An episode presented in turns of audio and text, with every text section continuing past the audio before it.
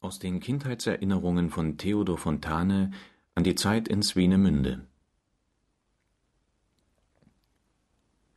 Herbst 31 war mir von einem Berliner Anverwandten eine Kanone als Geschenk verehrt worden, nicht etwa ein gewöhnliches Kinderspielzeug, wie man es beim ersten besten Kupferschmied oder Zinngießer kaufen kann, sondern eine sogenannte Modellkanone, wie man ihnen nur in Zeughäusern begegnet, ein wahres Prachtstück an Schönheit und Eleganz, die Lafette fest und sauber, das Geschützrohr blitzblank und wohl anderthalb Fuß lang.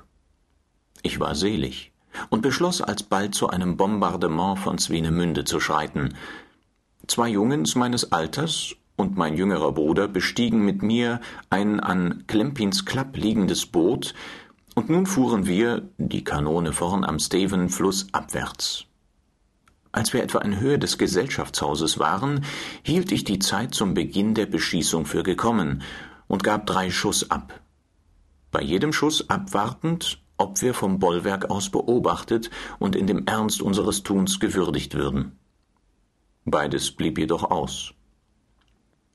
Was aber nicht ausblieb, das war, dass wir inzwischen in die Strömung hineingeraten waren und, von dieser gefasst und getrieben, uns mit einem Male zwischen den Molendämmen sahen, und nun erfasste mich eine furchtbare Angst.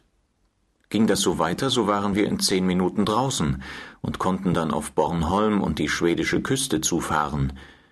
Es war eine ganz verteufelte Situation, und wir griffen zuletzt zu dem wenigst tapferen, aber doch schließlich verständigsten Mittel und begannen ungeheuer zu schreien, zugleich winkend und schwenkend und erwiesen uns überhaupt als geradezu erfinderisch in Notsignalen. Endlich wurden wir von einigen auf der Westmole stehenden Lotsen bemerkt, die nun mit dem Finger drohten, aber doch auch, vergnüglich dreinschauend, uns schließlich ein Tau zuwarfen.